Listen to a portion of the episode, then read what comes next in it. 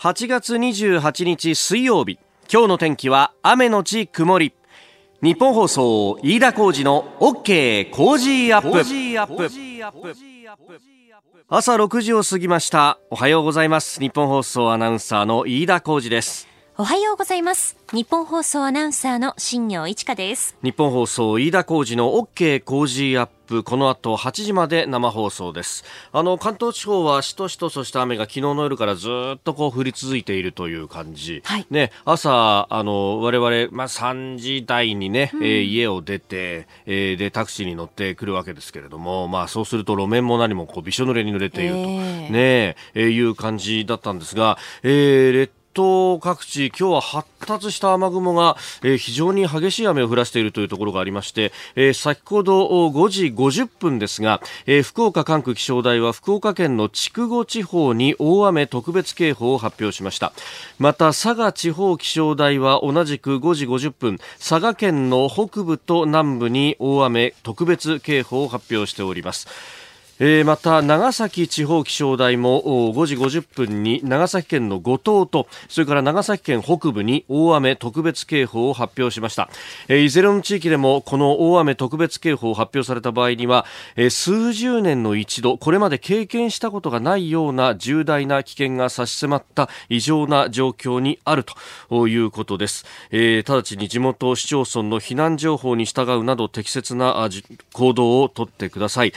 まあ、これ、えー、ただ、無理やりに避難をしようとすると、かえって危険が増すという可能性もあるということですので、えー、十分慎重にいい判断をなさっていただければというふうに思います。えー、これあのかつてその広島での大規模な土砂災害があったりとかあるいはあ一昨年その前ですか、えー、九州の北部でも大きな雨が、えー、降ってたくさんの方が亡くなったということがありました、えー、私もその広島の現場など取材をしたんですけれども本当にこう一瞬で大雨が降ってそしてそれが土砂災害をこう引き起こすということがありますんで、まあ、この警報が出るより前に避難ができていればいいんですけれどもまあ、あの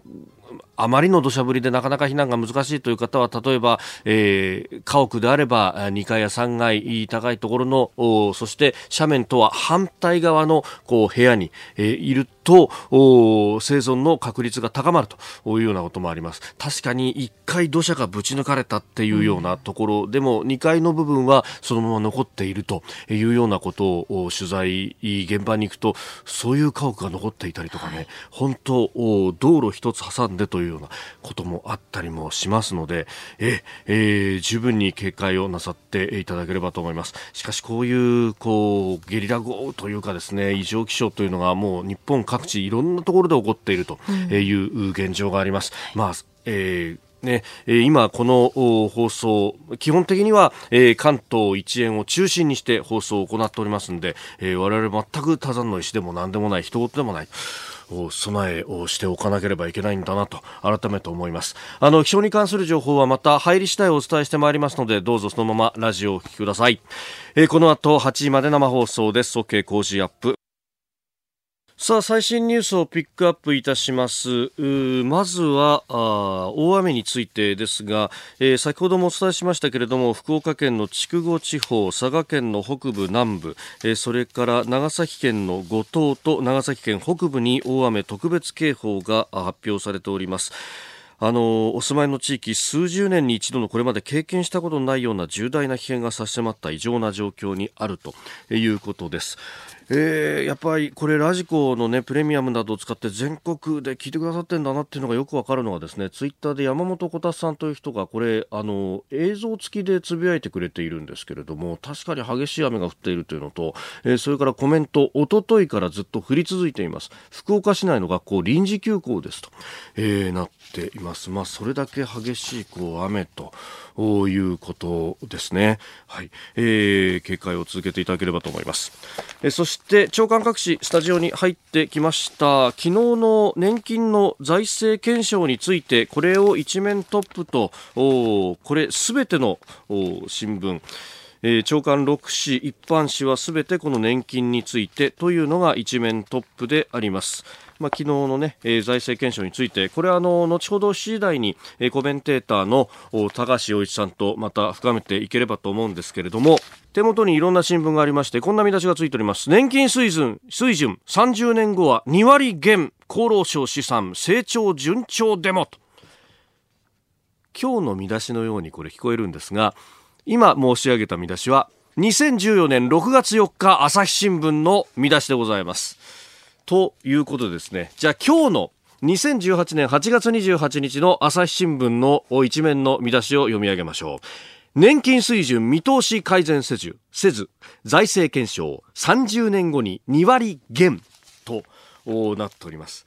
これがですね、実は5年前の試算とさほど変わっていないということ。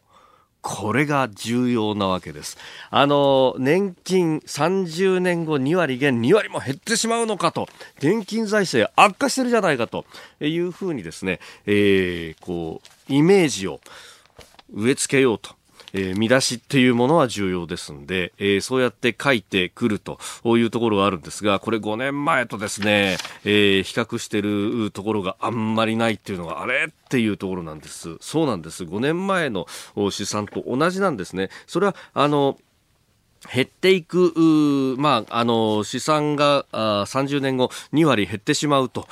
いうところをこう、とらまえればですね、それは実は大変だってことになるんですが、高齢者が増えたあ段階で、えー、現役世代が減っていくということを考えると、それは、えー、もし60からずっとこう、給付するというのを変わらないんであれば、えー、手取りの額をこう、月々を減らしていくしかない。あるいはこの2割割減というのは例えば、えー、60から支給して平均余命で考えると25年間ぐらい85ぐらいまでの支給ということを年を支給する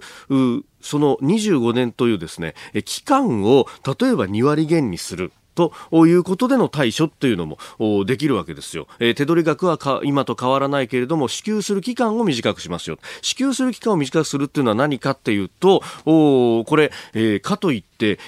ー、余命を削るわけにはいきませんから、そうすると支給開始年齢を引き上げるということになります。2割引き上げるとどうなるか、大体67、8ぐらいということになって、確かに今回の試算で、えー、今の給付水準をじゃあ変わらずに行くんだったらどうしたらいいか、えー、まあ、年齢にもよるんですけれども、例えば僕は今37歳であります。まあ、大体40歳ぐらいの人が、じゃあ、えー、65から受け取るのをもっと引き上げるとしたら、68とか、そのぐらいまで引き上げれば、えー、今とトントンぐらいになるよというようなこともこれ、えー、試算で出てきていると、ね、えー、いうことなんですね。だから、えー、見出しだけで減るじゃないかっていうふうに、これ、まあ、あの、そういう試算もあるんですが、えー、これ、厚生労働省のホームページにはこの試算の詳しいものっていうのがいろいろ出てますんで、で、それが詳しく、こう、説明の資料として PDF にまとまってたりなんかするんですよ。これ、これを見るとですね、本当いろんなケースが試算されているというのがあるんで、その一つを捉まえれば、巣はこれだけ大変になるということも言えるっちゃ言えるんですけど、一方で2004年に始まった、あいわゆる100年安心と呼ばれるこの年金の改革のプランの想定をそれほど、まあ一部ちょっととやっぱりこう景気が悪かった時期がなかったんで、より悪化している部分は、えー、指摘もされるんですけれども、おまあ予想のこうレンジで考えると、まあある一定のレンジが来てると。要するに、あの、昨日、一昨日か、えー、辛坊治郎さんも、夕方の番組で言ってましたけれども、全く何ももらえないわけじゃないと。そして年金ってものはそもそも、今の暮らしをそのまま維持するというよりは、最低限の保障と、生活の保障をするものであるので、そういう意味では、まあ、もらえないものがなくなるわけじゃないけれども、まあ、それだけだと、本当に最低限の生活しかできなくなるかもしれないし、まあ、あるいは年金の払い込みが短いと、その分だけもらえる額も短くなっちゃうから、え、備えは必要要だよねと、まあ、この年金の試算というのはそういうものだということをおっしゃってましたが、まあ、そういったことが出てきている。ええー、何よりも5年前と実は、えさほど変わっていないんだけれども、かなり大変なことになっているというような、え新聞は書き方をしているところもあるぞというところ。まあ、後ほど、これは、えー、高橋洋一さんとも深めていきたいと思います。あなたの声を届けますリスナーズオピニオンニュースについてのご意見をお待ちしております。今朝のコメンテーターは数量政策学者の高橋洋一さんです。取り上げるニュースですけれども、えー、内閣改造など、それからあこの厚生労働省が出した公的年金年金の財政検証について、えー、そして大雨についてもですね、気象協会の方とつないで、最新の情報を聞いていきたいと思います。えー、それからあイランのザリフ外相が今日本に来ていて河野外務大臣と昨日は会見を行いました、えー、会談を行いました、えー、それから G7 の統括文書さらに日韓関係について、えー、輸出管理の優遇対象国から韓国除外する政令が今日施行となっております。さああ、7時台はコメンテーターの方々とニュースを掘り下げてまいります。今朝のコメンテーター、数量政策学者、高橋洋一さんです。おはようございます。おはようございます。おはようございます。本が出るんですってそうそう。9月1日。大体で毎月出してるんでね。そうか、毎月出してます、ね、ほとんど毎月出してます。あの、えー、年間に13、4冊出してるんで、だからほぼ毎よくそんなに書けますね。だって、ま、毎月15万字書いてるもん。はあ。いろんなネットとか、いろんな雑誌で。うん。だから、あの、結構、すぐネタがた集まるんでね。あの、たま、たまるから、なんかこれ出版どうですかって話が来るから、そういう感じです。へえ、そうですよね。有刊誌毎日書いてますもんね、あれ、ね。毎日毎日。あれは、まあ、まあ、大したことないんだけどね。いやいやいやいや、あれより文字数少ないの週一でも僕、ひいひい言ってますからね。うん。あのね、結構それは楽なんですよ。へあのい、いろんな移動の時のね、ちゃちゃちゃちゃってね、スマスマホで書いちゃって。スマホで書いちゃうんだ。なるほど。えちなみに9月1日は、不走写真書から韓国嘘の代償と、またタイムリーな本じゃないですか。まあね、今韓国が話題なんで、ね、いや、でもこれ書いたら1か月前ですからね。おおこんなことになるとは思わなかった。あの、今日も韓国についてもお話しいただきますので、今日よろしくお願いします。よろしくお願いします。個人事業主の皆さん毎月のキャッシュフローにお困りじゃないですか？セゾンプラチナビジネスアメックスカードなら最長56日の支払い猶予で余裕を持ったキャッシュフローさまざまな支払いを一元管理して業務を効率化さあビジネスを後押しする一枚をセゾンプラチナビジネスアメックスカード8月28日水曜日時刻は朝7時を過ぎました。改めましておはようございます。日本放送アナウンサーの飯田浩二です。おはようございます。日本放送アナウンサーの新業一華です。あなたと一緒にニュースを考える飯田浩二の OK 工事アップ。7時台はコメンテーターの方々とニュースを掘り下げてまいります。今朝のコメンテーター、数量政策学者の高橋洋一さんです。おはようございます。おはようございます。高橋さんには番組エンディングまでお付き合いいただきます。では、最初のニュース、こちらです。河野外務大臣がイランのザリフ外相と会談。地域の緊張緩和や情勢の安定化に向けて、日本とイラン、引き続き緊密に意思疎通を行っていくことで一致をし、二国間関係、地域情勢についても意見交換を行ったところであります。河野外務大臣は昨日横浜市内でイランのザリフ外相と会談を行いました。会談後の模様をお聞きいただいております。えー、会談では中東地域の緊張緩和に向けて継続的な協議が必要だという認識で一致。イラン核合意を遵守し合意を損なう措置は控えるようイラン側に要請しました。えー、日イラン外相会談、アメリカが有志連合構想を打ち出して、あのホルムズ海峡をうん、をめぐってですが、えー、日本にも協力を呼びかけてから初めてのこと、えーえー、あの今日はアザリフ外相と安倍総理の会談も予定されている、うん、ということです、えー、まあ、日本ってあれですよね。あの、アメリカとちょっと違う立ち位置ですよね、はい、イランとも、まあ、友好関係があったから、うん、だから間に入んなきゃいけないんですよね。はい、それででもあの G7 っていうか、まあ、先進国の中の方の、えーまあ、あの方向っていうのもまあ決まってて、あ後でやると思いますけど、G7 サミットがあったんで、はい、その中で、まあ、イランは核兵器持つなということをきちんと言ってるんですよね。だからその、この河野さんはその話もしてると。ただし、はい、粒子連合に参加するかどうかっていうのは、多分他、あの、ヨーロッパの国もね、ちょっと微妙ですよね。これはね。だから日本はね、多分参加しないで、はい、あの、単独でやるのが一番いいですね。あえ要するに海上警備行動で、あの、はい、ソマリアの海賊をやった時と同じようなね、特別措置を作って、はい、やあの、日本は単独でやるっていうのは多分一番無難なやり方だと私は思いますけどね。うん。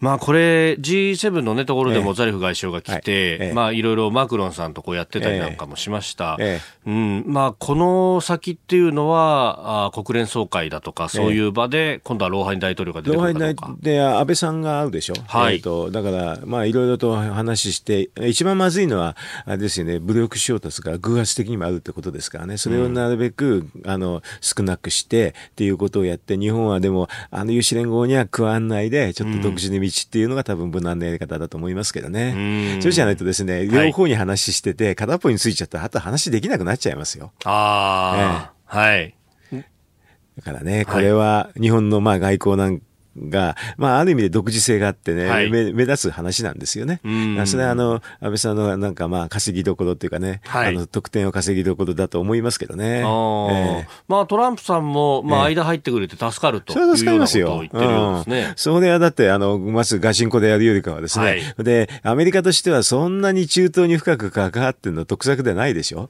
北朝鮮もあるんで。はい。だから、それはそこそこで終わってくれて一番いいなということなんじゃないですかね。うん。まあ、アメリカ、まあ、トランプ政権としては、そのかつてあった核合意、うん、イランとの間の核合意は、まあ、すべて一旦白紙に戻した上で、もっと厳しいものをやるというのが基本的なスタンスでありますが、どうですか、これ、落としどころみたいなものってあるんですか、ね、難しいですね、結構ね、これはね。うん、だから、ひょっとしたら、なんか名前だけ変えてね、前と同じのやるかもしれませんよね。ああ、で、成果あったぞ。そうそうそう。だから大統領選の話なんでね、なんか看板だけ変えてもね、成果あったって言え言えば、言えれば言えるし、それで、あの、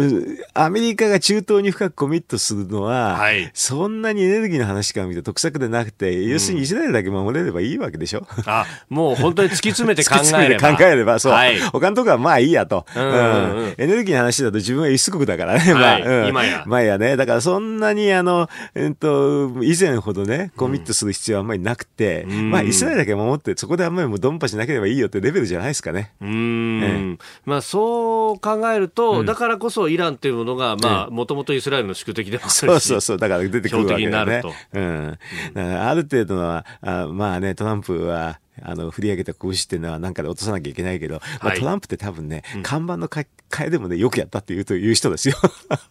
まあ、あの、ナフタに関しても、看板の書き換えで、まあ少しいじりましたけど、ね、うん、あと、この間に、あの、日米のね、貿易交渉なんかもね、はい、まあ、TPP とほとんど、ほとんど一緒ですよ。これでも書き換えて、成果あったっていうわけでしょ？はい。なるほど。うん、その辺が、まあ、現実的な落としどころと。はい。えー、まずは、日イランの外相会談についてでした。おはようニュースネットワーク。東京有楽町日本放送をキーステーションに全国のラジオ局21局を結んでお届けいたします。おはようございます。日本放送アナウンサーの飯田浩二です。今朝のコメンテーターは数量政策学者の高橋洋一さんです。えまずは気象に関する情報です。九州北部を中心に猛烈な雨が降っていて気象庁は今日午前6時前に福岡県と佐賀県長崎県に大雨特別警報を出しました。対象の地域ではこれまでに経験したことのないような大雨となっているところがあり気象庁は何らかの災害がすでに発生している可能性が高く5段階の警戒レベルで最も高いレベル5に相当する状況だとして最大級の警戒を呼びかけております。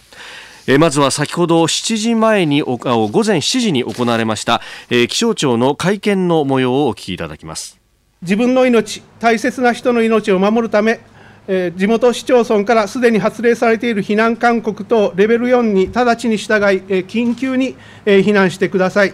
で現在、早朝で、えあることから、え避難する際には、周囲の状況を十分に、え確認してください。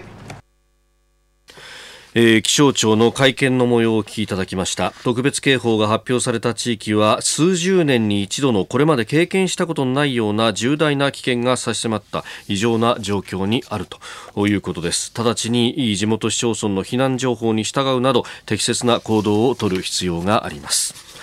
えー、ではこの雨の状況最新情報について日本気象協会の伊藤智博さんとつなぎます。伊藤さんおはようございます、おはようございます。えー、現在のこの九州地方ですが、はい、どういった状況でしょうか？はい。えー、気象庁は今日午前6時前に長崎県、佐賀県、福岡県に大雨特別警報を発表しました、はい、まあ、数十年に一度のこれまでに経験したことのない大雨となっているところがあります、えー、まあ、何らかの災害がすでに発生している可能性が高く、まあ、警戒レベル5に相当する状況ですので、はい、最大級の警戒が必要となります。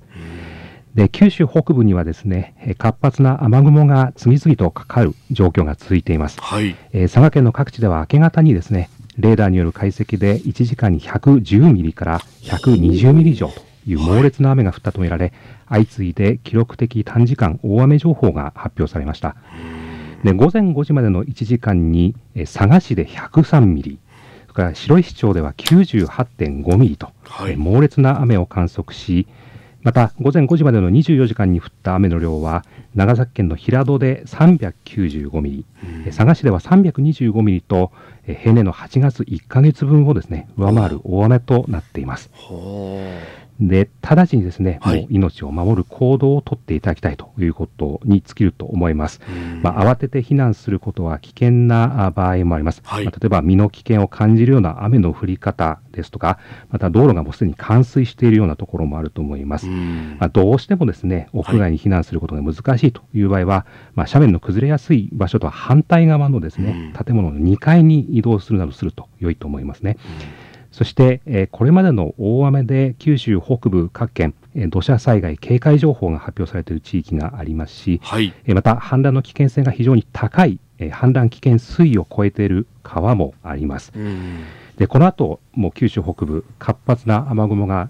この後しばらくです、ね、続きますので、はい、えー、これがさらにえー、局地的に、まあ、猛烈な雨、さらに雨の降る量が多くなる恐れがあります。まあ、繰り返しになりますが、まあ、命を守る行動、まあ、周りの方にまあ、体の不自由な方とかですね、はい、まあ、お年の方いらっしゃいましたら、お互い助け合ってですね、えー、身の安全を確保していただきたいと思いますね。これ、その、おとといから、あの、リスナーの方からメールやツイッターをいただくと、はい、おとといぐらいからずっと雨が降り続いてるんですっていうのが来たんですが、はい、この先っていうのはどのぐらい降るんですかね？えっ、と、今日はもうほぼ、ほぼ前線がまあ同じようなところ停滞しますので、はい、まあその前線付近の発達した雲がかかりますので、まあ今日はもう、この大雨に警戒ということになりますね。なるほど、はい、この原因というのは、その前線が停滞しているで、そこにこうどんどんとこう水蒸気が流れ込んでるっていうのは、そうですね、はい、雨の原料とも言います、まあ、湿った空気がこう次々と前線に向かって流れ込んでいるために、まあ、発達、雲が発達をしているということになりますね。これ、南の方で台風がっていうの話もありますけど、それも影響ありますか、はい、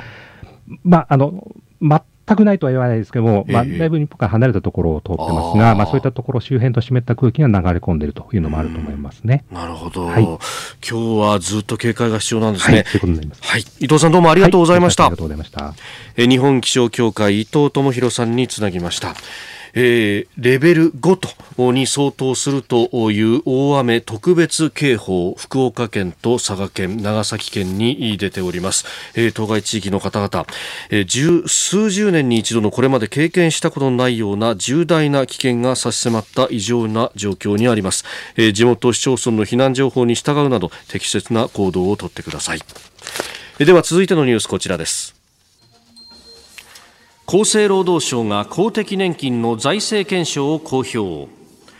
厚生労働省は昨日5年に一度公的年金の財政状況をチェックする財政検証を公表しました。公表された結果では今後経済が順調に成長した場合には目減りはするものの所得代替率は50%を維持できるとしておりますがマイナス成長の場合には50%を下回る恐れがあるとしております。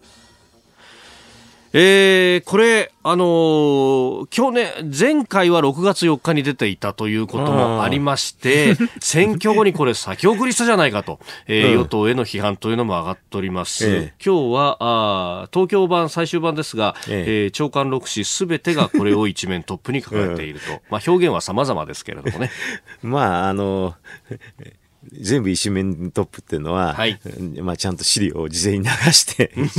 いうことですよね。なるほど。十分に準備をしてもらって、えっと、6月に出そうと思えば出せないことはないとは思うんですけどね。はい、まあ、あの、無用な あの混乱っていうのが役人の言い方なんでしょうしね。えー、あと、えー、まんまんま、間違ってたりすると結構大変なんですよ。ああ、なるほど。でね、5年に一遍でしょ、はい、だからね、それほどね、うん、あの、なんか、あの、焦るような話ではないから、はい、まあ、ゆっくりやってるっていう話だと思うんで、これで、この結果だけ見たらね、はい、これが、あの、ほんの、ほんのちょっとの違いを、もう細かくみんな書いてありますけどね、えー、計算上いくとね、5年前と全く一緒。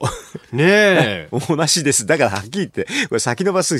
で、これ悪いから先延ばしたんでしょっていう全然そうじゃないって話ですよ。結局、あの、なんかそこのね、うがったところの見方で、だからこう、かなり悪い数字が出るんじゃないかみたいなことも言われてましたが。私も出ると思わな思わなかったけど、うん、要するに、えっ、ー、と、ね、この財政検証っていうのはね、はい、非常に、あの、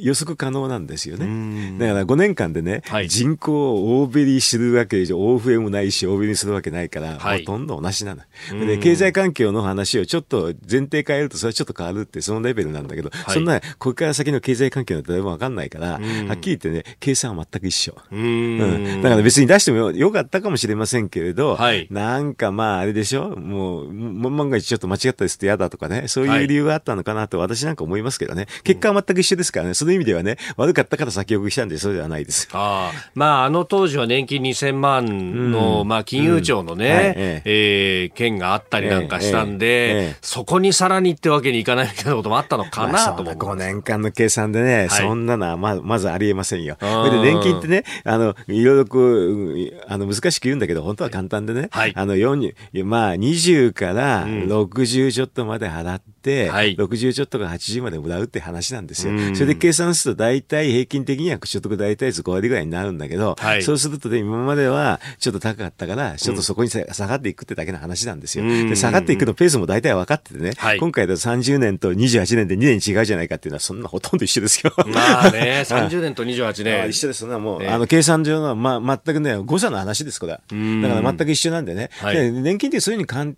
あの単純な仕組みなんですよね、ええ、要するに半分死ぬまで半分はもらえないってこれだけの話なんだもん、ん。そそのレベルの話だから、別にね、どうのこうのって、これが少ないのへったくれって言ったって、はい、半分死ぬまで待ってて、その人の保険料を半分の人がもらうって、それだけの話ですから、これは。ああ、なるほど、まあ、あの途中で病気だったりとか、不慮の事故だったりとかで亡くなる人ってこう、統計で考えると。いつか必ず半分までは、必ずどっかの年齢の半ところまで半しか半分は必ず死ぬんですよ。で、どっかの年齢以上、必ず半分は生きてる、それだけ。そうすると半分死んだ人の保険料はいただいてて、それを長生きとして回すだけって、それが年金なんですよ。ああ、なるほど。で、その均衡点が年金の受給開始年齢のあたりってことなんだ、長くなるのは当たり前でね、はい、それが長くならないと、半分死ぬ時までが、あの人が足んないでしょ？それはこれだけ寿命が伸びてるからということですね。しょうがないでしょ、うん、だから、どっから半分死ぬまでもあって、その人たちは保険料払ってもらって、実は年金払いませんよって、その、その保険料の分を長生きした人に回すって、それだけだもん。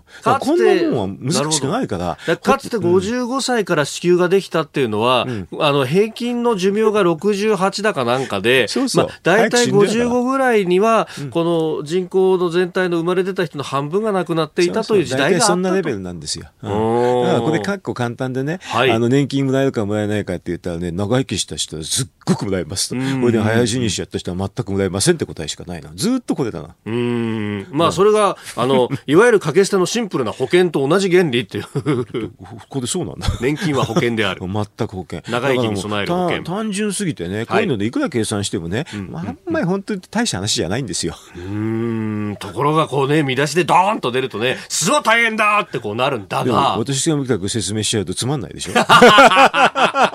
でも数字で計算するとそうなってるんだよというこれだと細かい計算があるから、その細かいところを説明すればいくらでもできるけれど、大引きの話で、私言ったのは8割ぐらいがこれでほとんど終わりでね、本当はつまんないです。えー、高橋洋一さんとお送りしてまいりました。おはようニュースネットワークでした。はい。個人事業主の皆さん毎月のキャッシュフローにお困りじゃないですか？セゾンプラチナビジネスアメックスカードなら最長56日の支払い猶予で余裕を持ったキャッシュフローさまざまな支払いを一元管理して業務を効率化。さあビジネスを後押しする一枚をセゾンプラチナビジネスアメックスカード今朝のコメンテーターは数量政策学者の高橋洋一さんです。引き続きよろしくお願いします。よろしくお願いします。えーニュースが入ってきました。先ほどですね、この前線に伴う大雨に関して、総理官邸の危機管理センターに官邸対策室が設置されたということです。えー、安倍総理はこの大雨を受けて、避難や大雨、河川の状況などに関する国民への的確な情報提供や避難支援など、えー、事前対策に万全を期すように関係省庁に指示をしたということで、えー、国を挙げても動き出しているということです。えー、警戒を続けてください。えー、ではあ続いてのコーナーは教えてニュースキーワードです。G7 総括文書。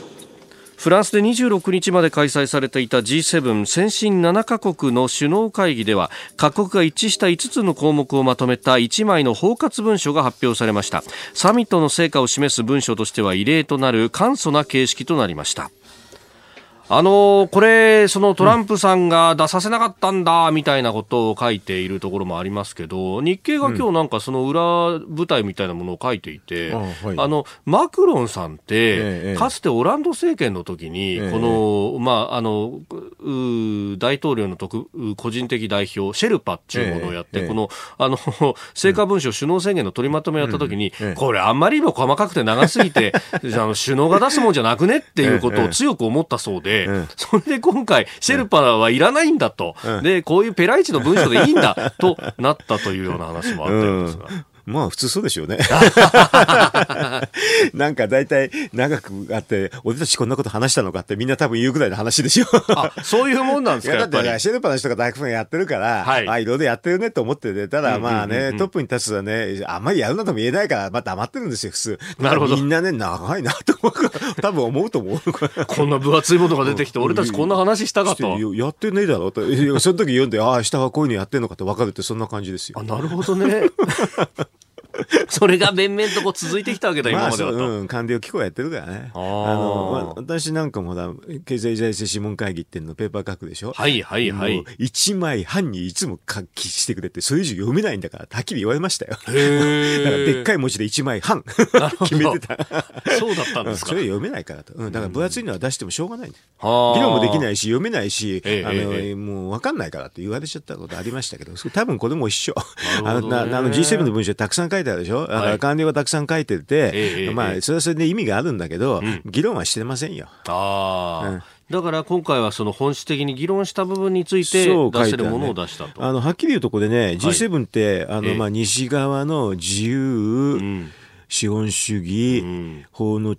支配、はい、それとあと人権かな、ええ、このくらいのキーワードでくくれるところなんですよね。だから多分そこのところだけを話するってことになると、はい、イランとかウクライナの話とか香港の話が非常に中心になるはずなんですよ。それだけ出したかったんじゃないの？だからそうすると議論するのはそのくらいだからそこがそんだけは書いてあるってそということで、え、あの非常にあの、ね、G7 の先進国の共通価値観の国のことの関心集というのははっきりしてると思いましたよ。これで書かないとたくさん書いてて何がポイントか分かんなくなっちゃう。埋もれちゃうんでね。うん。出したいメッセージをまず出したと。出して、うん。そうすると、この回、さすがに1枚ペラぐらいだと議論できるんですよ。なるほど。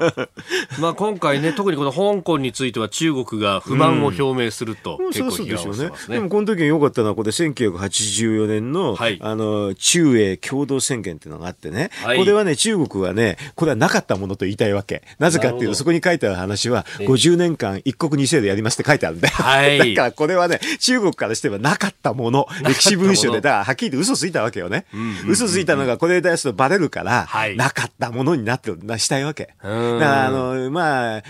なんだっけな、これやるときに、まあ、中国の人もうまいんだけど、結構その時いいこと言って、後でごまかして、一国二制度なんて10年持たなかったんですよ、はっきり言えば。全部口約束って言うんだけど、この80年の共同文書をちゃんと読めって書いてあるんだけどね。はい、読むと、一国二制度50年やりますって書いてあるんだ。面白いよね、こういうのね。痛いところ疲れたからこそ、すぐに激烈に反応して。こんなの知らんぞというふうに言わないと、すぐ言われるじゃない。うん。まあ、この一連のね、香港のデモについてのメッセージっていうのも、これは明確に出したと。80年のやつ読み返してってだけですよ。50年やるって書いてあるだろって嘘ついたんだねって分かるって、すぐそんな感じですよ。うん。しかもこれ、あんまり名指しをせずにやってるわけですからね。読めっつってるだけだから、ね、読めば書いてあるから分かるんだよね。誰かね、悪いかが。なるほど。えー、今日のキキーワード G7 総括文書でした。えー、メール、ツイッター、年金についてはいっぱいいただきますね。はい、春よ恋さんは60歳会社員、品川区の方。ちゃんと毎年今までの年金の履歴が送られてくるようになりました。今までいくら払ったかも記載されてます。ちゃんと運用されて年金をもらえる頃には、と考えていたんですが、なかなかそうはいかないようですね。不安だらけの年金になりそうです。あの、定期便受け取ってるんでしたら、はい、この年齢でしたら、あの、その自分のもらう金額も書いてあるんでね、それもずっと見てたらいいですよ。運用が、あの、良くても下手、悪くてもね、ほとんど金額一緒だと思いますよ。はい、あのまあ、はっきり言うと、年金っていうのは、運用で、あの、回し、回してるわけじゃなくて、はい、あの、世代間の移転つって、仕送りみたいな形なんで、え現役のね、世代から今の高齢者に。うん。だから、要するに運用は関係なくて、はい、仮に今の年金の運用資産って130兆、150兆ぐらいあるのかな。これがね、全損すると。はい。全損全くゼロになっちゃう。全くゼロになっても、多分、年金の支給額は7%ぐらいしか変化ない。おお、ね、1割も変化がない、うん、そうすると、年金の運用が1割減。これ、ものすごい運用下手なんだよね。運用下手でも0.7%の変化だから、はい、まあ、誤差の範囲です。ああ、なるほど。だからそもそもこう、なんか、積み立ててっていうようなイメージとは実は違うわけですね。全く違います。だから、うん、あの、民間の年金は積み立てって話なんで運用が重要なんですけど、国の年金は、まあ、付加方式って言って、はい、仕送りと一緒だから、全然運用関係ないです。ご心配なく。はい。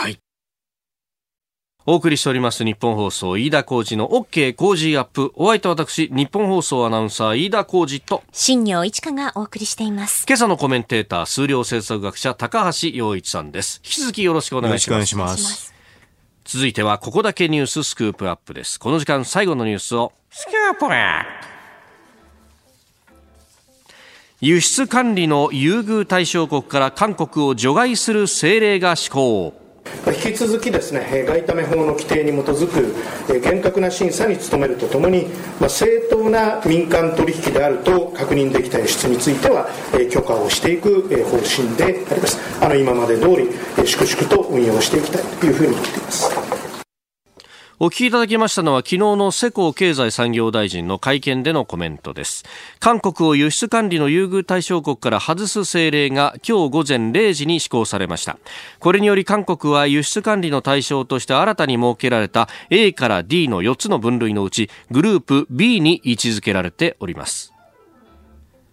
閣議決定したのは今月の頭でした。うん、それがあ今日午前0時をもって施行されたということです。はいはい予定通り。予定通りと。うんで、これで完全にだから韓国に物輸出できなくなるというわけじゃ全くないわけですよね。よねあと、この品目って、はい、多分その何十品目って全部じゃなくて、あの、えっ、ー、と、いろんな段階でいろんな規制があるはずなんでね。はい。それはだから、あの、ものによってだいぶ違うんでね、それはよく見た方がいいと思いますけどね。でまあ普通の許可って取るってのは当たり前なんでね、はい、別にこれでどうってことないし、ええ。えー、といろんななんかサムソンなんかなんかの重要な物質かなんかってやつも、なんかまあかなりな、あの、長期にわたって輸入ができるって分かってるんで、はい、そんなに大きな話じゃないんですけどね。ただ制度上ね、ホワイト国じゃなくなるって、まあホワイト国って言葉は使ってませんけどね、グループ B、はい、A じゃなくなるってだけで、だけなんで、だからそれに対してちょっとね、韓国の対応が過剰反応すぎるんですよね。要するに G ソミアみたいな話に持ってくるっていうのは全然関係なくて、はい、G ソミアの話で交渉しよう、あの、バーターでやりましょうって言ったと全然そういう理由じゃないからってんで、うんうんうん、あの、輸出管理の話ですからね、その管理の、あの、政令のとこに理由が書いてあるんですね。え改正理由が。はい、そそこで、それに沿ったもんじゃないと、日本としても対応できないんですよね。うん、そもそも実装民の話って外務省、あの、外務省とか、まあ、防衛省の話でしょ？はい。軍事情報のね、うん、う、世耕さんに言っても 関係ないんですよね。全然違う話を持ってきても対応できないんで、はい、だからそんなことよりかは、あの、輸出管理をきちんとするっていうのは、はい、要はこういうふうに管理をしてますって韓国が言えばいいんですよ。要するにこういうふうに日本から輸入したやつはこういうふうに消費してましてって、はい、この企業でこんな消費して、これは第三国に輸出してますってことをきちんと言えば終わるんですよね。逆に言うとそういうふうな、あの、リストを出してもらったら、日本も何もできないんですよ。はい、だからそれを出さないで、なんか他の話をずっとするから、えー、ごちゃごちゃごちゃごちゃしちゃうんですよね。解決したくないのかなって私なんか思っちゃいますけどね。これ解決したくない。うん、簡単なんだけどね、はっきり言えば。これだけを解決するのは。うん、日本は指摘してるのだって、その、例えばフッ化水素がイランやシリアに渡っていると、これフッ化水素スっていうのは、あの、サリンの原料になる可能性もあるでしょ？だからちゃんとしましょうねって、えー、だからリスト出してくださいよっていうのをずっと言い続けてるわけですよね。水素っていうのは番号があってね、はい、これはいくな、どんだけの量をどこ、輸入者があって、どこにはっきりしてるわけですね。それ輸入者が韓国企業の先に売り渡した先も分かってるわけだから、それだったらサムソンはサムソンだったらこんだけ輸入してます、サムソンの消費こんだけです、在庫いくらありますって数字出せば終わりですよ。で、そこで消費してなかったら第三国にこう輸出しましたって。はい。うん、そういうふうにす、なんか表だけ出してくれればね、ほとんども完結するような話なんですよ。それ表を出さないと、なんか本当に横流ししてんのと逆に疑っちゃうんですよね。でそれで関係ない話するでしょ？これはこんな、はい、あの措置やめろとか、はい、で関係ないその G7 みたいな話を持ってくると、なんでもともとの話簡単なリストでね、表で簡単に分かるような話をしてくんないのっていうことだけなんで、本当はその表出すと終わりますよ。うん、だってそういう表出された経産省だって、あ、そうかってしか言いようがないじゃない。そこに反証できない限りはね。えー、えー、まあ、あの向こうが、そう、今ね、高橋さん指摘された通り、まあ来年の4月にはあ総選挙があるだとか、あるいは大統領の側近のスキャンダルが出てきたとかもあって、これ解決したくないんじゃないのとか、そこまでうがったことまで考えちゃうわけですね、こっちもね。対応策で、あの、私が韓国の役人だったらすごく簡単なんですよね。それでなんでやんないのって思っちゃいますよ。だから他の、な、な、なんなのと。で、関係ない話ばっかりするでしょ？はい。うん。なんか中国の話なんて別にね、ええ、あの、中国の話を仮にね、こういうふうにね、解決します。聖子さんに言ったとこ、言ったところでね、ええ、聖子さん、ちょっとそれは私に言われてもっていう話にしかならんですよ。まあ私じゃなくて、じゃあ河野外務大臣に言ってくださいっていうふうになると。それで、そういうな、なんか関係ない話をしてね、筋違いで、はい、それ今言われたので、側近のね、不祥事の話だとか、あと自分の経済政策の失勢とかね、すごい、すごく高くなってるんですよね。特に若い人たちのね。だからね、そっちの方の話を隠したいのと逆に思っちゃうぐらいなんですよね。やらないとね。あの、いやかん別にね、あの、答えが、この輸出管理の答えが難しいわけではないんですよ。普通の国でしたら、まあ、簡単に資料出せます。えー、で逆に言うと、その資料を出せないっていうのはそこが不備なんですよ。だから、日本としてはその資料、簡単な資料なのに出てこない。はい、おかしいと、言い続けてるだけなんですよね。うん。うん、まあ、それを、こう、我々としては、な、こ、この間も言ったけどさ、とか、そなっちゃうんだけど、やっぱり特に、こう、韓国にもそうですけど、海外の第三国の、例えばアメリカのニューヨークタイムズとかって、韓国の人丸飲みのまま、日本が報復してる、日本がトランプ化してるみたいなことを書きがちじゃないですか。ね、ニューヨークタイムズだからですよ。まあ、フェイクニュースですから。フェイクニュースですか ら。だそその辺も含めて、ね、粘り強く日本もアピールしていかないといけないってことなんですかね。本当に不思議ですね。これ、解決簡単なのに、どうして、あの、答えを、な表一表で終わるような話なんですよ。表一表で、エクセル一表で終わるような話をどうして関係ない話ずっとしてんのかって、本当によくわからないですよね。えー、韓国との関係、輸出管理の優遇対象国から除外する政令施行というニュースを取り上げました。このコーナー含めて、ポッドキャスト、YouTube、ラジコ、タイムフリーでも配信していきます。番組ホームページご覧ください。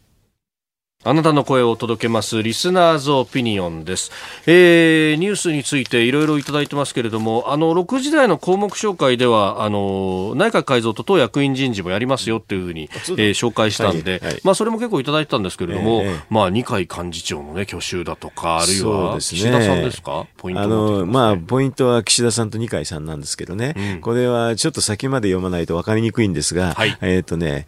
多分年内のあの解散っていうのはないから、国政は当分ないんですよね。うん、まあ消費税上げてるから、年内やりにくいでしょうと。それあと経済環境が非常に悪いから、あのや解散総選挙してるような時間がないというのはあって。でもね、来年になるとオリンピックのちょっと前に都知事選があるんですね。はいはいはい。都知事選が多分一番大きな話なんですよ。それでそのまま都知事が